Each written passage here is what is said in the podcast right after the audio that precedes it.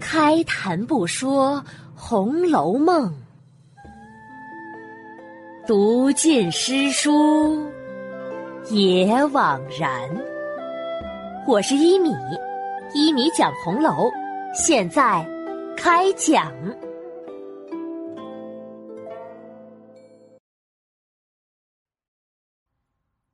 第三集，谁解其中味？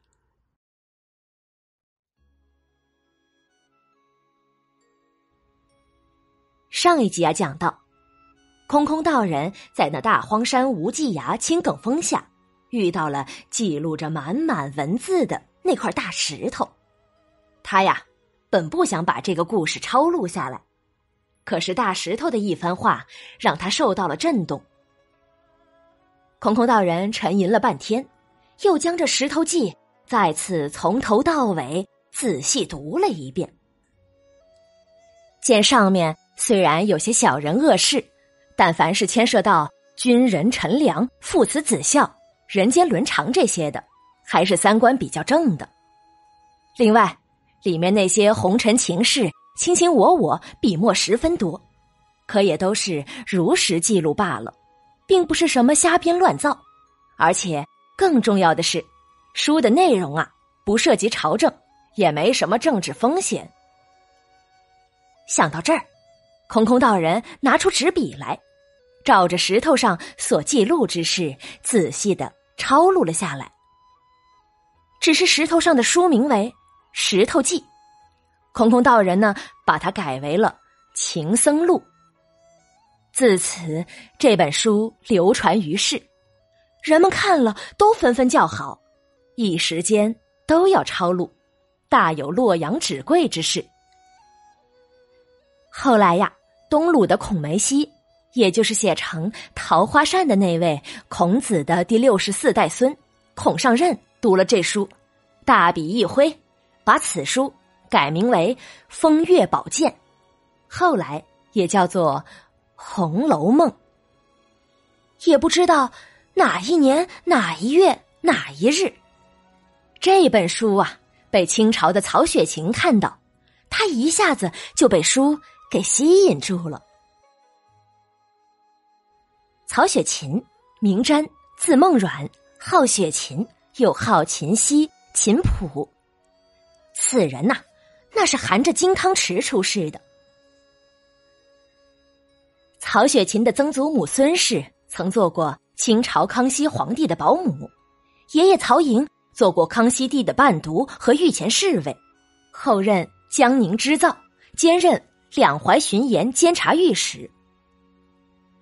这江宁织造可是厉害的很，官职虽然不大，可是那是由皇帝亲自任命的，日常工作呢就是负责为宫里督造和采办各种丝织品。担当这个职务的都是皇帝身边最信任的人，他还能直接给皇帝密报江南地区的各种情报，所以权势显赫。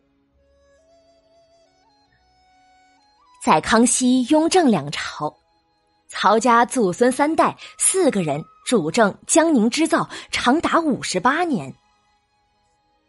这曹家家世显赫，有权有势，极富极贵。成为当时南京的第一豪门，天下的望族。康熙六下江南，曹寅接驾四次，可见多么的受宠信呐！曹雪芹呐，就是出生在这样的大家庭里。十三岁之前，曹雪芹过的是锦衣纨绔、富贵风流的公子哥生活。他父亲对他要求很严格，又是请家教，又是上私塾。可是曹雪芹呢，非常不喜欢读四书五经，很反感科举考试。父亲的责骂，自然有疼爱他的奶奶李氏挡着。而曹雪芹每天只是和姊妹丫鬟们玩在一起，或读书，或写字，或弹琴下棋，作画吟诗，甚至还描鸾刺凤、斗草簪花、低吟巧唱、拆字猜眉，做些女孩子喜欢的勾当。但是曹雪芹十三岁的时候，家里被抄了家，一切都成了空。经历了生活的重大转折之后，曹雪芹深感世态炎凉，对封建社会有了更清醒、更深刻的认识。他蔑视权贵，远离官场，过着贫困如洗的艰难日子。艰辛的生活在曹雪芹看到《红楼梦》一书时有了改变。这本书啊，和自己的经历太像了，曹雪芹顿时有了创作的热情。在自己的《悼红轩》中，曹雪芹奋笔疾书，整整十年。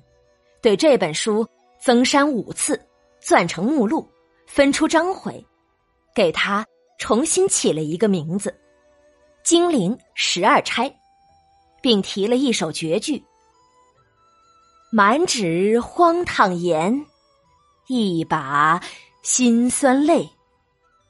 都云作者痴，谁解其中味？”是啊，全书写的都是荒唐的言辞，却浸透着我心酸的眼泪。